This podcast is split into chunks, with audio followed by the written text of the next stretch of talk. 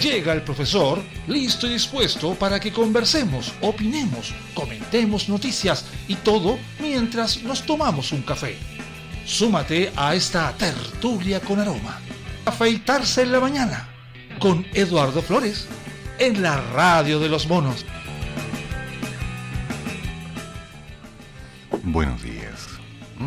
Problema con la máquina, pero aquí estamos. Lento pero seguro. Ok, ahora empecemos a ver qué es lo que ocurre en este Santiago, en este país. Ahora que marzo se fue y nos está invitando un nuevo mes, un nuevo día, un nuevo entender. Vamos a ver. Sí, además las cosas han estado un poco complicadas, pero no importa. Lo vamos a ir arreglando. Una pequeña noticia para nuestros pícaros y nunca bien ponderados estudiantes. La prueba PAES. 476 carreras exigirán el examen lectivo de matemática para el 2023. Permiso. Bien. ¿Qué significa esto? El Ministerio de Educación publicó en línea la lista definitiva de las 476 carreras que exigirán la rendición del nuevo examen de competencias matemáticas 2 para admisión a las universidades en el 2023 en el marco de la prueba de acceso a la educación superior que se aplicará a final de año. Cabe recordar que esta prueba de acceso dividió el test de matemática en dos. El primero es un obligatorio para la postulación a todas las carreras y que mide las competencias generales y transversales necesarias para distintos planes de estudio todas ellas enseñadas entre séptimo básico y segundo medio. El segundo está orientado a aquellos programas que utilizan la matemática de manera más intensiva y que, además del conocimiento básico, considera los currículum escolar de tercero y cuarto medio. En concreto, el Comité Técnico de Acceso Universitario determinó que las carreras que que consiste en 55 preguntas a ser resueltas en dos horas, serías en, los, en las áreas de conocimiento de tecnología y ciencias básicas, así como pedagogía en matemática y computación, física, astronomía, matemáticas y estadística. Al listado publicado este jueves en el portal de acceso mineduc.cl, se suman otras carreras de las universidades del sistema de acceso a la educación superior que estimaron que se requiere finalmente su rendición. Pero qué buena noticia. Pero qué bellas palabras. De pronto hay una buena posibilidad de que hagamos las cosas como tienen que ser. Y de aquí en adelante empezar a comprender cuáles son las reales opciones. En la, estructura de la PAES, para quienes no lo saben, corresponden a 65 preguntas en comprensión lectora en 2 horas 30 minutos. 65 preguntas en matemática con 2 horas 20 minutos. Ciencias con 80 preguntas en 2 horas 40 minutos. ¿Dónde está biología? Química, física. Historia y ciencias sociales, con 65 preguntas en dos horas. Y finalmente, una de matemática 2, con 55 preguntas en dos horas. Pero qué bello, dos minutos por pregunta.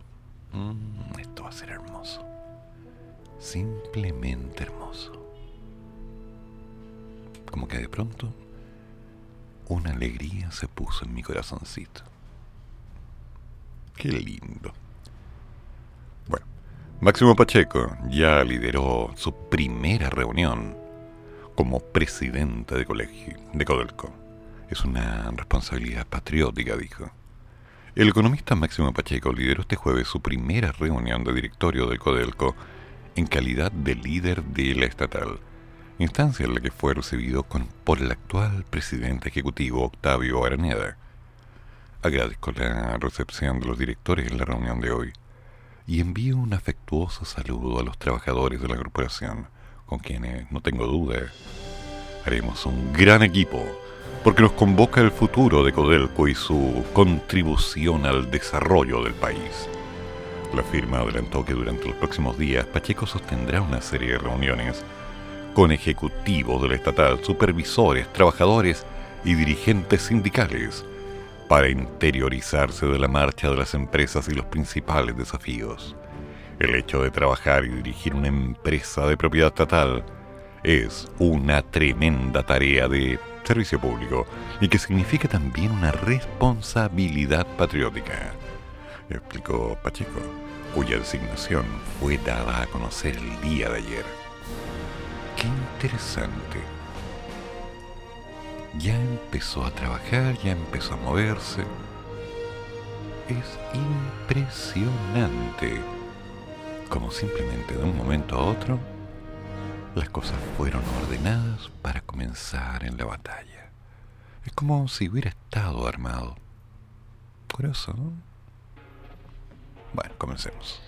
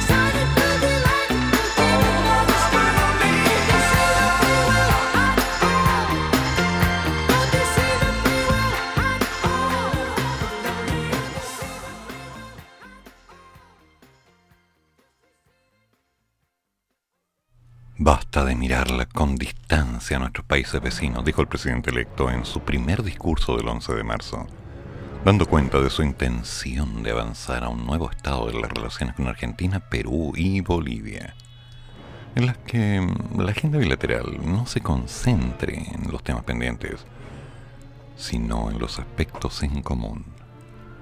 La idea ha sido refrendada por la ministra de Relaciones Exteriores, Antonia Orrejola, quien en distintas ocasiones ha señalado que más allá de los problemas limítrofes que existen, sobre todo con La Paz y Buenos Aires, el objetivo de su gestión es que se enfaticen en materias comunes como migración, conectividad, comercio y cultura, entre otros. No puede ser que la agenda con los vecinos se concentre en las diferencias, dicen a la Cancillería, porque parte de esa política se verá a partir de este domingo cuando el presidente inicie su primera gira internacional en Argentina, en donde la buena conexión que ha logrado con su par vecino Alberto Fernández podría ayudar en esa tarea. De acuerdo a fuentes diplomáticas, pese a que el líder argentino no conocía con anterioridad al mandatario, en el poco tiempo en el que han compartido han logrado construir una cercana relación. No será decir demasiado, digo yo. De hecho, el jefe de Estado le pidió al trasandino que diera un discurso en el almuerzo que ofreció en Cerro Castillo el día de su asunción. Asunción. Ya. Se llevó una muy buena impresión. Se llevarán y se llevaron increíble, fabuloso, anonadante. Aseguran desde el entorno de Fernández junto con destacar que la relación bilateral había terminado un poco deteriorada hacia el final del gobierno anterior, por las conversaciones en el manejo de la pandemia y la pretensión argentina en la plataforma continental antártica. La cercanía política entre ambos, ubicados a la izquierda del espectro político, favorecería la posibilidad de generar acuerdos, aseguran. Están muy interesados en mejorar las cosas, sostienen algo que es compartido por políticos y legisladores nacionales, que ven que el actual es el mejor momento para relanzar las relaciones. Todo esto como telón de fondo del viaje que el domingo iniciará a Buenos Aires el presidente electo, marcado por la polémica generada en el país trasandino por la palabra Huelmapú, que la ministra del Interior, Isquia utilizó en varias oportunidades. Y todo esto dado en el concepto territorial mapuche, que engloba territorio argentino. La jefa de gabinete, por cierto, debió ofrecer algunas disculpas el día de ayer. Una voz autorizada para hablar sobre cómo Fernández ve al nuevo presidente de Chile es el líder del pueblo o el grupo de Puebla, Marco Enrique Sominami. Ya me parecía quien mantiene una estrecha relación con el gobernante argentino. Sin ir más allá, hace solo una semana el ex candidato presidencial del PRO estuvo compartiendo con él en Buenos Aires. Al respecto, Meo señaló a los medios que como progresista me interesan las relaciones más intensas posibles entre Chile y Argentina. Dicho eso, veo grandes expectativas en ambos gobiernos porque hacía mucho tiempo que no teníamos a dos presidentes en una comunidad de valores progresistas. A Michelle Bachelet le tocó Macri y a Piñera le tocó Fernández. Y en esta comunión, después de muchos años, va a generar grandes avances en distintas materias. Son muchos los temas de conectividad, desafíos diplomáticos que hoy debatiéndose y creo que la confianza es esencial para la progresión de las relaciones. En esa línea, sobre la posibilidad de encapsular las diferencias con Argentina, Enríquez indicó que no puedo hablar por el presidente argentino, pero lo que el Grupo de Puebla espera y promueve, donde está el presidente de Argentina, es que se requiere mucha política y menos ideología en la política exterior. Tengo gran esperanza de que ambos presidentes participen en una gran agenda política. Nosotros hemos dicho que mucha política significa que tenga, marcamos al máximo, porque la política supone que no ser rígidos y buscar las fórmulas que permitan un mayor entendimiento entre los dos países es lo que se necesita. A su juicio, La salida del Atlántico le permite a Argentina y la salida al Pacífico solo se le permite a Chile. Entonces, a mí me parece que la urgencia y la clave es la conectividad. Tenemos que resolver ese problema entre nosotros. No es posible que no tengamos una conexión permanente todo el año, indiferente al clima y que funcione. Una mirada similar planteó el diputado de la UDI, Guillermo Ramírez, quien formará parte de la comitiva que acompañará a Boric en Buenos Aires. Para el gremialista, las relaciones entre los países no pueden estar paralizados por el hecho de que pueden haber temas limítrofes pendientes. Me parece muy bien que se separen las aguas, de tal manera de poder avanzar en otros temas como integración o comercio que beneficien a ambos países. Subrayó en el punto que también fue compartido por el diputado del PL y miembro de la Comisión de Relaciones Exteriores, Vlado Mirosevic. Si vamos a poner por delante solo nuestras diferencias, la verdad es que las oportunidades de prosperidad se van a pasar por el lado. Por lo tanto, creo que la Cancillería tiene que avanzar todo lo que pueda en el resto de sus asuntos, migración, conectividad, infraestructura, comercio e intercambio cultural. Además, el liberal coincidió con Meo, en el sentido que me atrevería a pronosticar que la relación Boric Fernández va a poner a Chile y Argentina en un momento de relaciones mucho mejor creo que ellos la van a llevar en un momento más alto, superior. Los presidentes y los gobiernos se van a entender muy bien. Finalmente, su par en la Comisión de Relaciones Exteriores, Alberto Undurraga de la OEC, destacó que en los temas de conflictos hay que ser muy prudentes y en eso dejarse asesorar por la Cancillería. La Canciller tiene el conocimiento, el bagaje y la institución como para que estos temas sean prudentes, dentro de los cuales hay que ser cuidadoso. Por cierto, siempre defendiendo nuestra soberanía. Ahora, eso no nace ni hace que haya una agenda que esté compuesta por muchos otros puntos, y tenemos que seguir profundizando en ella. Además, advirtió que al plantear cuerdas separadas, se ve que hay una parte en conflicto y otra no y eso agranda este conflicto. Y creo que estos temas se pueden tratar como parte de la agenda bilateral, sin agrandarlos, sino más bien como una vía de diálogo y solución. Bueno, bueno, bueno, bueno. Las diferencias, las intenciones. Por lo menos va a haber diálogo. De aquí en adelante vamos a ver qué es lo que ocurre. Con confianza, calma, que cada cual sabe lo que tiene que hacer, supongamos.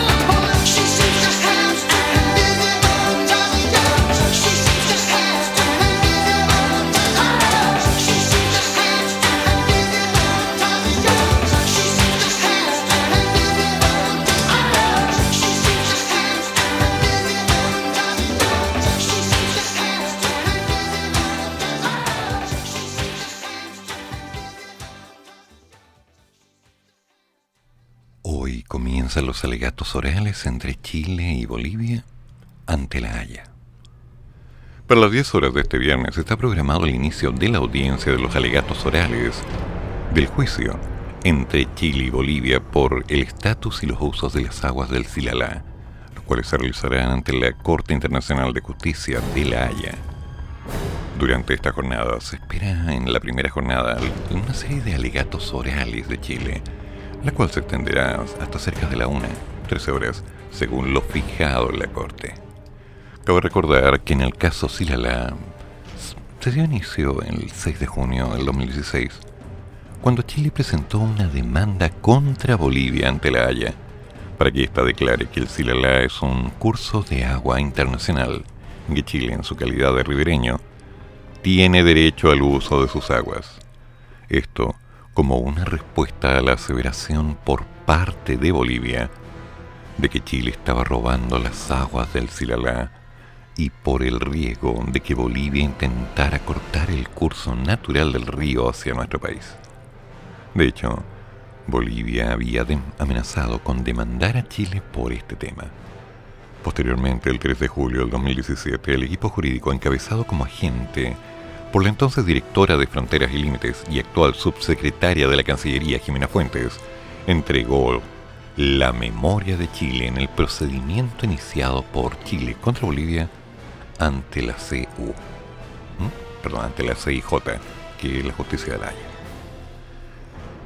El 31 de agosto del 2018, Bolivia presentó su contramemoria junto con una contrademanda, por lo que el 15 de febrero del 2019 Chile presentó su escrito de réplica, dirigida a contestar la contrademanda. El 15 de mayo del 2019, Bolivia presentó su dúplica y el 16 de septiembre del 2019, Chile presentó su escrito adicional, que era una dúplica a la contrademanda boliviana. Y si bien la fase escrita del proceso concluyó en septiembre del 2019, la pandemia del bicharraco obligó a postergar el inicio de los alegatos orales hasta ahora. El contenido de las presentaciones escritas de las partes se mantiene secreto hasta el inicio de los alegatos orales de hoy.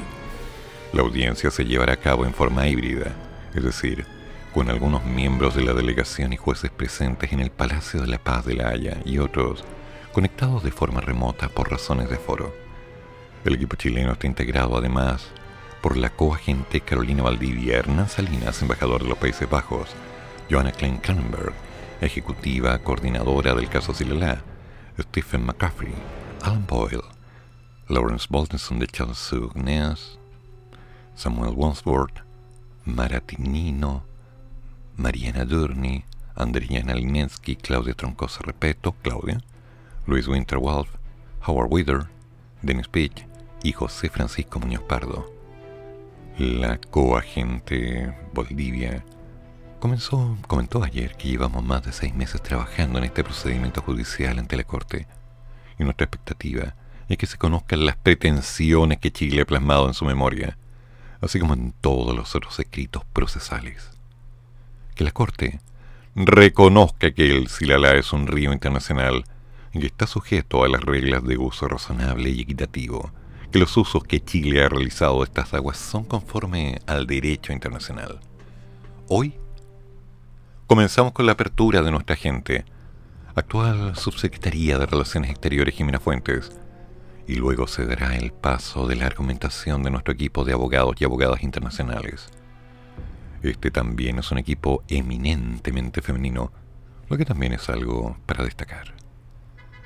Respecto a la postura boliviana, la coagente recordó que Bolivia siempre había reconocido hasta el año 99 que el Silala era un río de carácter internacional. De hecho, así está incluido en el mapa del Tratado de 1904 de límites entre Chile y Bolivia. Así también, hemos visto por comunicados y por declaraciones de las propias autoridades bolivianas que una buena cantidad de estas aguas, si fluyen de manera natural de Bolivia a Chile, las transforman inmediatamente en un río internacional. No voy a decir que estamos confiados, pero sí tenemos de alguna manera mucha certeza y confianza en todo lo que ha trabajado el equipo de carácter jurídico, así como técnico, que nos ha estado acompañando.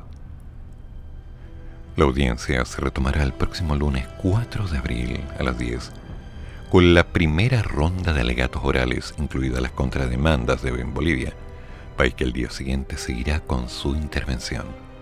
El miércoles, en tanto, será el turno de las observaciones de Chile y las contrademandas de Bolivia, y el jueves, el interrogatorio a los expertos convocados por Chile, mientras que el viernes será el interrogatorio a los expertos convocados por Bolivia.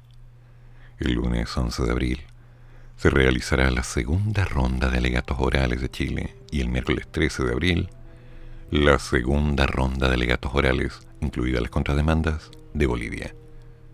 Este proceso finalizará el jueves 14 de abril con la respuesta de Chile a todas las contrademandas de Bolivia. Así que ahí estamos, viendo qué es lo que pasa, qué es lo que implica y para dónde va. El mundo se está volviendo un poco loco, no lo niego. Pero bueno, tenemos que ir paso a paso. Ah, hay una noticia importante que posiblemente sea interesante de escuchar, pero tenemos que ir viendo. ¿Se acuerdan del diputado Naranjo? Bueno, él está proponiendo en este momento un IFE 2.0 para evitar un quinto retiro. Tal cual. Tal cual. El diputado Jaime Naranjo planteó que el gobierno debe evaluar la implementación de un nuevo IFE para los sectores que se han visto afectados por la falta de empleo y de esa forma quizás se podría frenar el quinto retiro de los fondos de pensión. En conversación con los medios, el parlamentario explicó que la medida apuntaría a sectores productivos y sociales que están en una difícil situación por el desempleo y claramente por el alza de los alimentos básicos. El gobierno tiene que tener alguna medida para paliar esta situación y creo que una buena medida es que por lo menos en los meses de invierno se pudiera reponer el IFE como una ayuda social. A su juicio, lo anterior significaría una real ayuda, no como el quinto retiro, porque los más vulnerables sacaron todo el dinero que tenían ahorrado. Aquí se requiere una ayuda directa del Estado, y no que las chilenas y los chilenos, a través del fondo de pensiones, sigan pagando la crisis sanitaria y económica que vive el país. Este nuevo IFE debe ser focalizado para las personas sin trabajo. Eso podría hacer bajar los montos. Veremos. En términos concretos, estaríamos hablando de mil millones de dólares por cada mes. El diputado dijo que es importante estudiar las propuestas y abordarlo prontamente para evitar llegar tarde como lo hizo el gobierno anterior. Naranjo afirmó que en el caso eventual de que el gobierno no tome medidas para apoyar a las familias, el quinto retiro no lo va a parar nadie y no descartó respaldarlo también. Mm. Eso sí indicó que hay que darle tiempo al Ejecutivo para tomar decisiones. Entre ellas son nuevas propuestas de ingreso familiar de emergencia. Cuando las crisis tienen esta envergadura, es el Estado el que tiene que meterse la mano al bolsillo y no las personas individuales que perjudican su pensión futura por los retiros. Respecto al IFE, precisó que se debe acotar del 60% para abajo. También propone ayudas concretas a la clase media, como aliviar el crédito hipotecario y los gastos en educación y salud. Si bien aclaró que no se opone al quinto retiro, insistió que esto no ayudará a los débiles, por eso el IFE apunta justamente a los que no tienen fondos en las AFP. En efecto, añadió, el quinto retiro debe ser la última alternativa que debemos tener si es que el gobierno no hace nada. El parlamentario afirmó que irán en ayuda de los emprendedores y pequeños empresarios y con un enfoque particular hacia las mujeres. Un programa que costará alrededor de 300.500 millones de dólares. Tema, tema no menor. La pelea sigue, las alternativas están en la mesa. Lo que se tiene que jugar es el cómo vamos a salir de esto. ¿Fácil? No, fácil no es. Nunca ha sido fácil. Tenemos deuda en el país, tenemos conflictos en el país, tenemos una salud mental bastante trastocada tenemos varios elementos para empezar a definir hacia dónde estamos moviéndonos. Y por supuesto, esta propuesta empezará a sonar.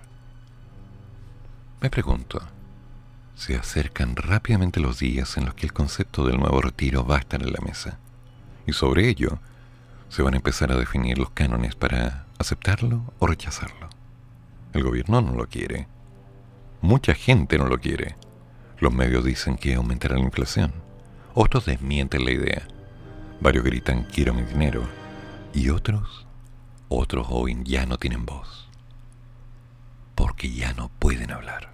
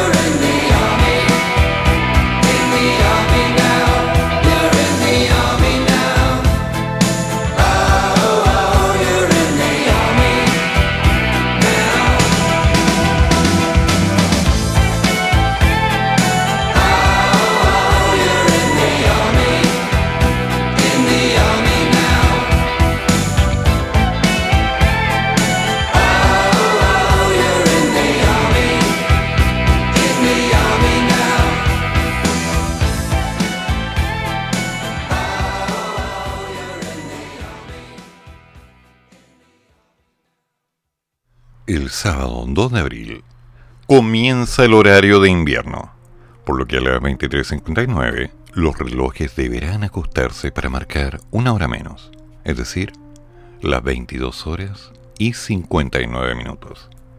Esto ocurrirá para todos los habitantes de Arica Aysén, excepción de Magallanes, región que desde el 2017 posee un régimen de horario único. De esta manera, se cumple el régimen horario del país fijado por el gobierno anterior, vigente desde el 2019 hasta el 2022, donde se establece que el horario de invierno se extienda por cinco meses, comenzando el primer sábado de abril hasta el primer sábado de septiembre. ¿Por qué cuatro años? Porque sería todo el resto del mandato del presidente Piñera y un año adicional. Por cuanto el cambio de mando es en marzo y esto requiere hacer una modificación, ya que muy pronto a la entrada de los meses de invierno es una decisión que no se puede tomar apresuradamente. Los argumentos para la medida dejarán atrás el ahorro energético, sino que además se orientarán principalmente a los temas asociados a la salud de las personas, el ausentismo y rendimiento escolar y una serie de temas de seguridad.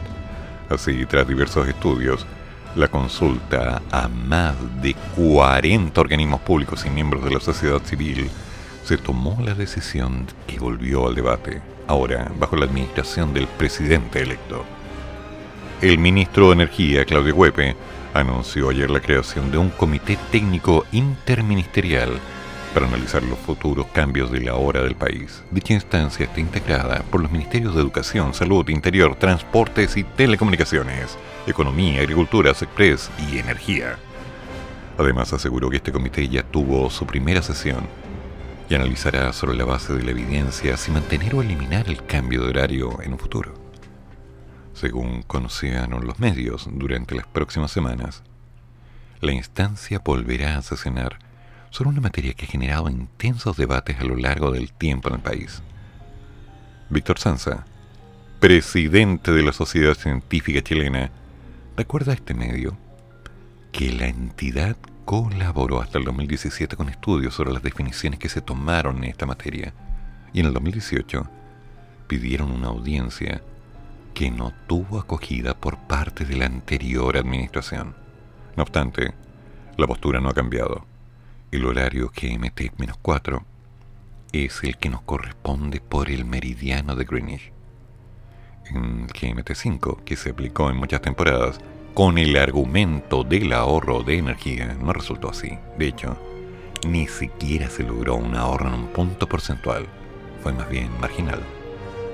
Además, la entidad encabezó estudios apoyados por profesionales de la salud y médicos especialistas en trastornos del sueño, quienes señalaron que alterar los horarios dos veces en el año genera múltiples factores negativos.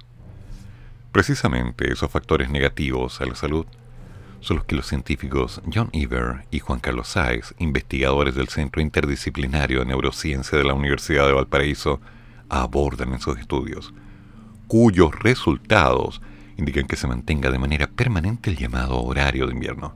Ewen, cronobiólogo chileno que se ha dedicado por años a investigar la mosca Dropsila para entender el funcionamiento del reloj biológico del ser humano, además de ser coautor del proyecto de ley, junto con el senador Gino Girardi presentado en 2019 para establecer el uso del GM4, dice confiar que con este gobierno que prometió hacer un énfasis mayor en la ciencia, se revisen los datos y se promueva una pronta decisión y corrección definitiva del horario nacional. Por su parte, el doctor Sáez, director del CINB, apuntó que con estos cambios se produce una desincronización de mucha actividad del cuerpo y se pueden generar diversas patologías. Utilizamos los aparatos móviles, o el televisor hasta que nos vamos a dormir. Y eso cambia todo el ritmo biológico del cerebro. Esa luz azul ingresa por los ojos y produce una alteración importante a nivel celular. Bueno, yo tengo mis dudas. Sinceramente, ¿qué prefieren ustedes? ¿Nos quedamos con este horario fijo? ¿Buscamos un horario nuevo? ¿Tratamos de acomodarnos cada vez? ¿Vivimos este ciclo de no saber qué hora es, cosa que va a empezar el domingo?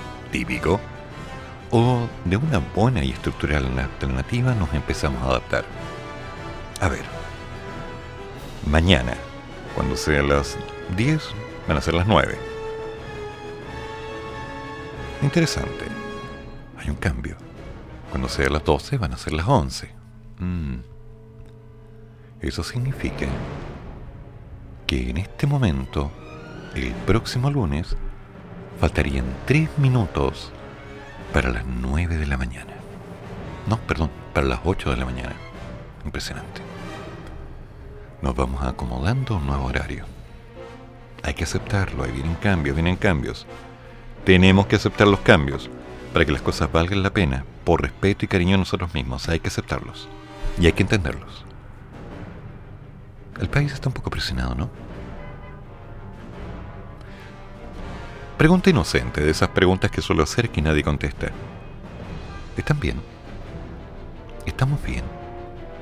Independiente de todo lo que dicen los medios, independiente de la crisis económica, de la inflación y del problema de la pandemia, ¿están bien? ¿Han sentido durante las últimas semanas, tal vez meses, que hay algo que se está acumulando dentro de ustedes? Y hablo en serio. ¿Una sensación de carencia, vacía, un ahogo? ¿Sienten que de pronto estos años de encierro, las dificultades laborales, los ingresos, los precios, las estructuras, las noticias, no los han estado bombardeando al punto de empezar a encerrarlos? ¿Están bien? Yo dejo la pregunta abierta. Tal vez nadie la conteste hoy. Pero estoy pendiente. Porque me temo que hasta el más cuerdo, hasta el más cuidadoso, hasta el más criterioso, al fin y al cabo está afectado por todos estos cambios. Y el cambio de ahora, este cambio de hora, este cambio de estructura, este reinvéntate, este nuevo ciclo, también va de la mano con diferentes cosas que tenemos que ir asumiendo.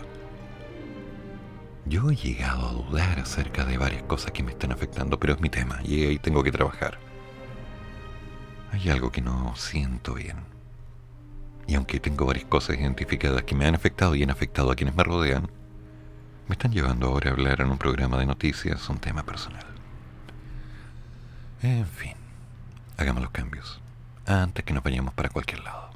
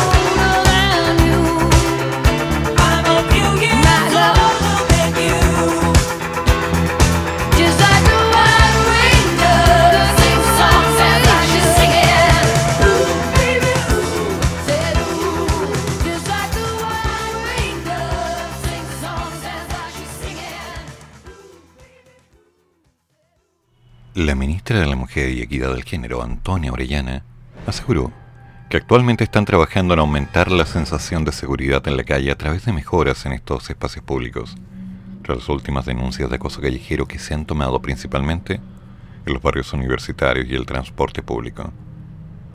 En las últimas semanas se han dado a conocer una serie de denuncias de mujeres que se han visto vulneradas, tanto en el transporte público como en el metro de Santiago, al igual que en los barrios universitarios de la capital. A esto se suma una serie de acusaciones de niños y adolescentes que han sufrido acoso por parte de compañeros en un contexto escolar. En conversación con los medios, Orellana señaló, en esta línea, que están trabajando en conjunto con el Ministerio de Educación en una mejora al protocolo y también en transmitirle a las familias que existen vías de denuncia en las escuelas. En primer lugar, todos los adultos dentro de la comunidad educativa tienen la obligación legal de denunciar a la justicia cualquier hecho que sea constitutivo de delito y afecte a menores. Y en segundo lugar, existe la posibilidad de la denuncia a la Superintendencia de Educación cuando son temas que involucran a dos estudiantes. Respecto al acoso callejero, la autoridad indicó que en general las calles se han vuelto más inseguras después de dos años que estuvimos replegados en nuestros hogares. Lo que ha quedado al descubierto en el retorno de las clases presenciales. Sin embargo, recalcó que las drogas de contacto no funcionan de forma inmediata, haciendo referencia a una serie de denuncias que han existido en las redes sociales.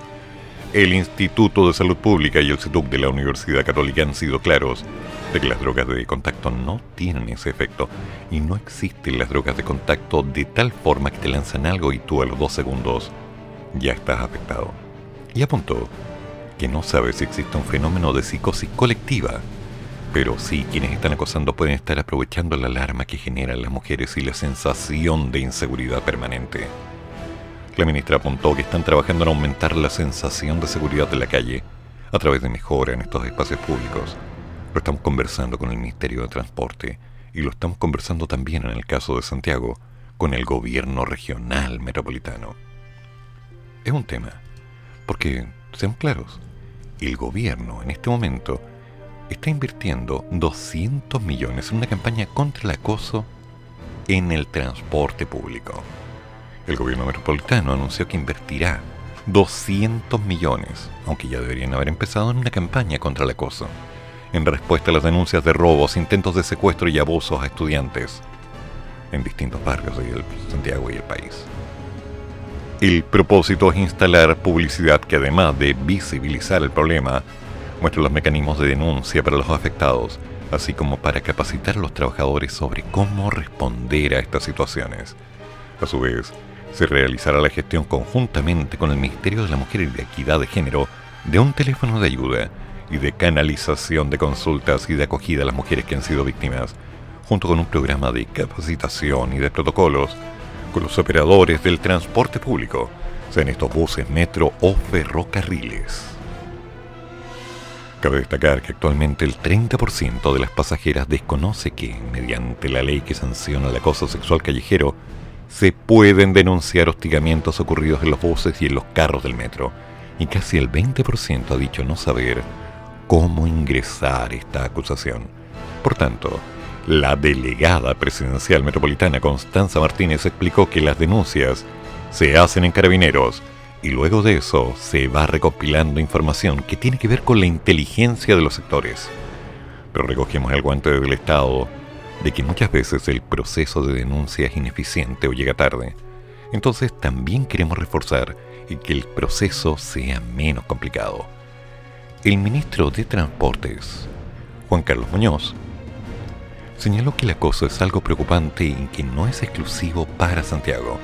En ese sentido, me parece que es oportuno poder emular este tipo de esfuerzo en otras ciudades, en que podamos compartir buenas prácticas y poder compartir políticas que puedan ir dando buen resultado, para que en el contexto que los sistemas de transportes están siendo muy poco regulados y por lo tanto la autoridad tiene muy poco control también podemos ser efectivos en poder darle a las mujeres el viaje que se merecen.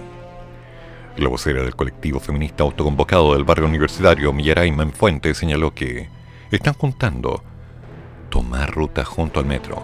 En realidad, hay muchos grupos, y uno de ellos en cada estación. Las chicas más menos se conocen. Interesante pero hay que cuidarse. ¿Ok? Ay, no. Los estudiantes adelantaron que volverán a manifestarse este viernes primero de abril en contra de estos casos. Uy. Aquí vamos de nuevo.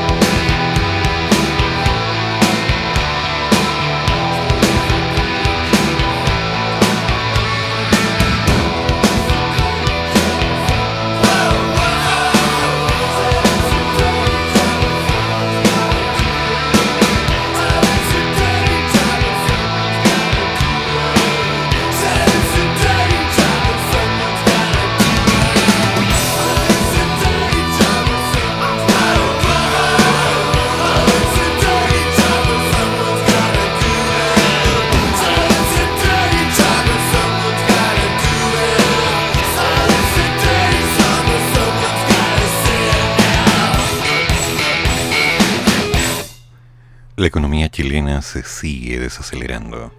Y más rápido de lo que estimaba el mercado. El Banco Central entregó esta mañana el indicador mensual de actividad económica del IMASEC correspondiente a febrero, dando cuenta de un crecimiento de un 6,8%. El dato se ubicó por debajo de todas las expectativas que apuntaban a una expansión económica, entre un 7,1 y un 8,5 en el segundo mes del año. Además, se trata del menor crecimiento anotado desde marzo del 2021, que fue de un 6,5, hace 11 meses. Además, la serie desestacionalizada cayó en 0,7% respecto del mes precedente y aumentó en un 6% en un año. El mes registró la misma cantidad de días hábiles que febrero de 2021, precisó la entidad. El resultado del IMASEC, que agregó, fue explicado por el aumento de las actividades de servicios. El comercio también contribuyó positivamente al resultado del mes, mientras que la producción de bienes cayó, incidida principalmente por la minería. Por su parte, la caída del IMASEC desestacionalizó todo el modelo. En su análisis por actividad, el Banco Central señaló que la producción de bienes cayó en un 4,5%, resultado explicado por el desempeño de la minería, que registró una disminución de un 6,4%, y en menor medida con la caída del 2,6% en la industria manufacturera. En tanto, la agrupación restó bienes que creció en un 0,6%. En términos sin estación, los- la producción de bienes cayó en un 0,5 respecto al mes anterior, y este resultado fue determinado principalmente por la caída de la industria. En cuanto al comercio, este creció en un 5,5% en febrero, impulsado principalmente por las ventas minoristas en establecimientos especializados de vestuario, calzado y equipamiento doméstico. En tanto, cifras desestacionalizadas muestran una caída del 0,5% respecto del mes precedente, resultado explicado principalmente por el desempeño del comercio mayorista. Por último, los servicios crecieron un 14,6%, un resultado explicado por el desempeño de los servicios personales.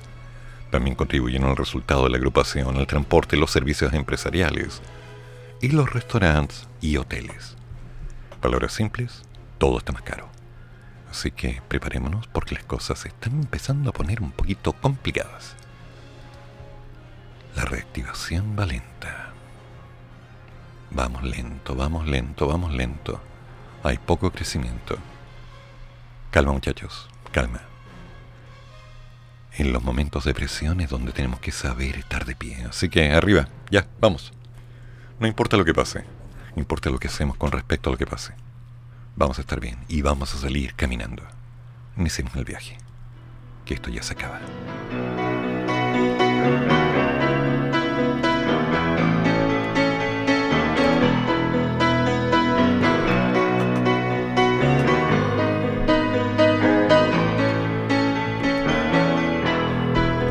Just a small town girl living She took the midnight train going anywhere. Just a city boy, born and raised in South Detroit. He took the midnight train going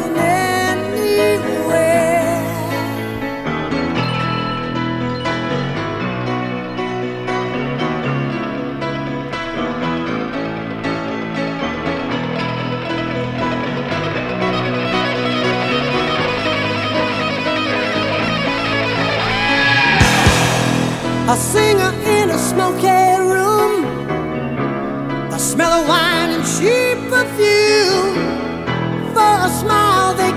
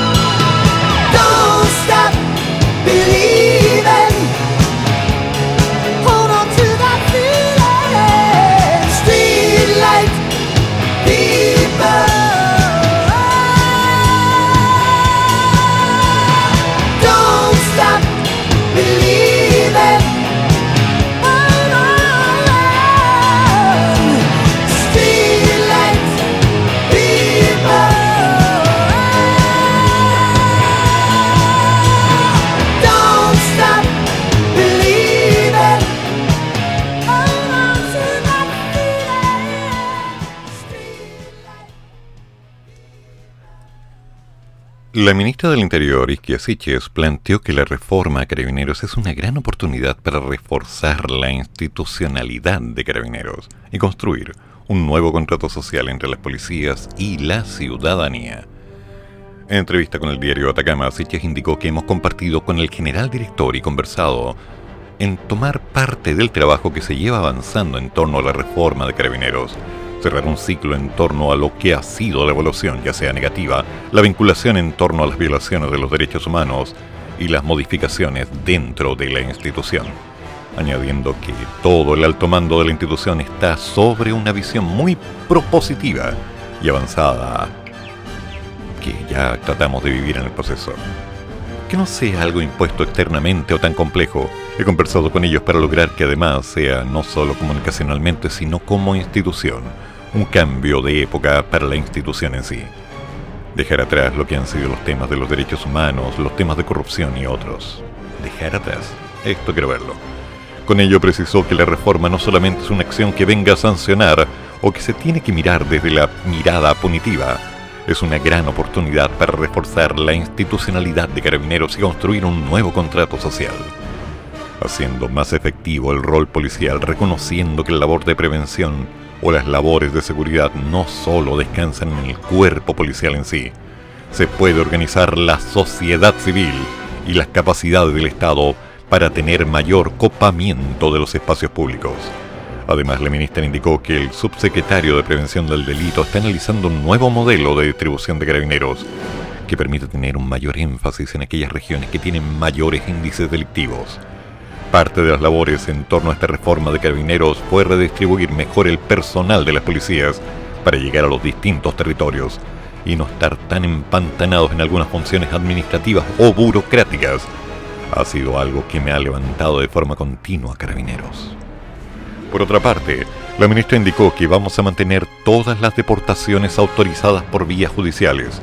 Nuestro país pretende mantener la migración ordenada, regular para las personas que quieran aportar al país, pero aquellas personas que delinquen van a seguir siendo deportadas, pero de manera efectiva.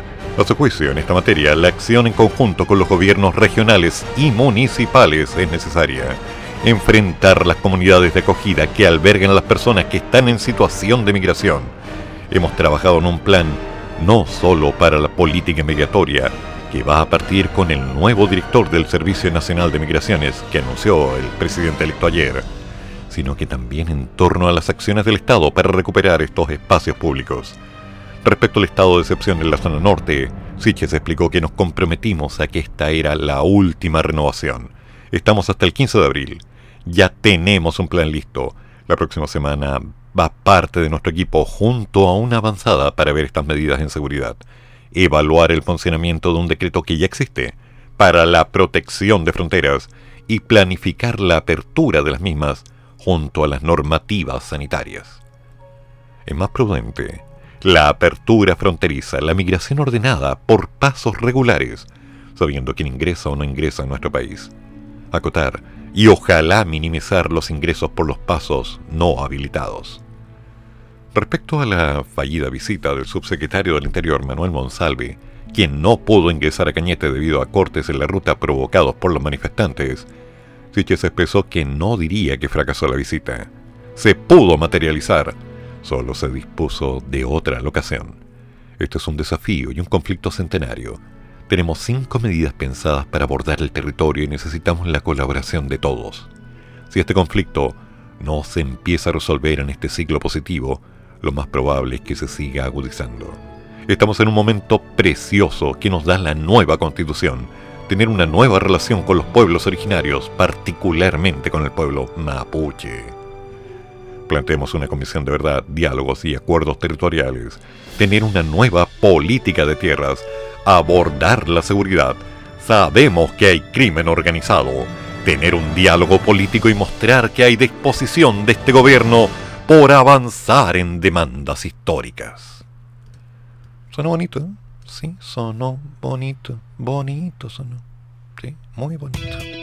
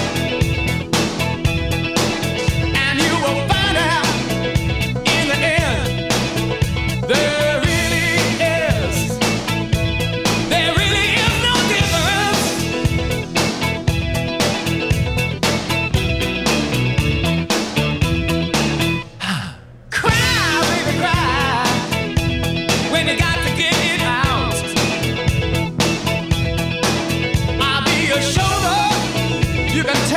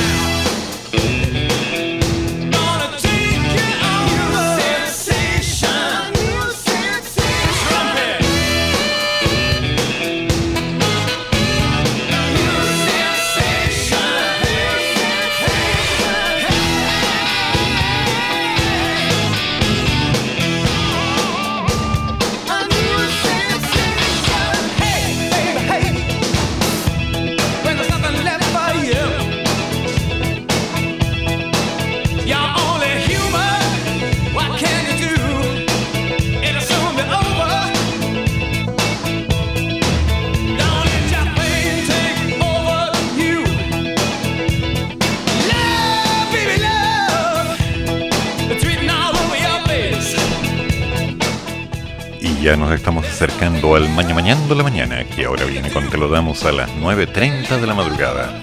Luego a las 11.30 la repetición de la Prime y a las 14 horas me haces tanto bien. Damas y caballeros, vamos cerrando el programa de hoy. Que pase lo que tenga que pasar, yo me voy a mover. Tengo que preparar algunas cosas y seguir. ¿Fácil? No, nunca es fácil. Nada es fácil. Pero la vida no es para cobardes, así que hagamos lo correcto. Cometamos el cometido, perpetremos lo perpetrable. Nada nos detenga. Nos juntamos el lunes si todo quiere y si todo sale bien, desde las 8 de la mañana. Recuerden, todas las opiniones vertidas en este programa son de mi exclusiva responsabilidad. Que tengan buen día. Chan, chan. Termina el programa, pero sigue el café. Y el profesor ya volverá para otra vez cafeitarse en la mañana, aquí, en la radio de los monos.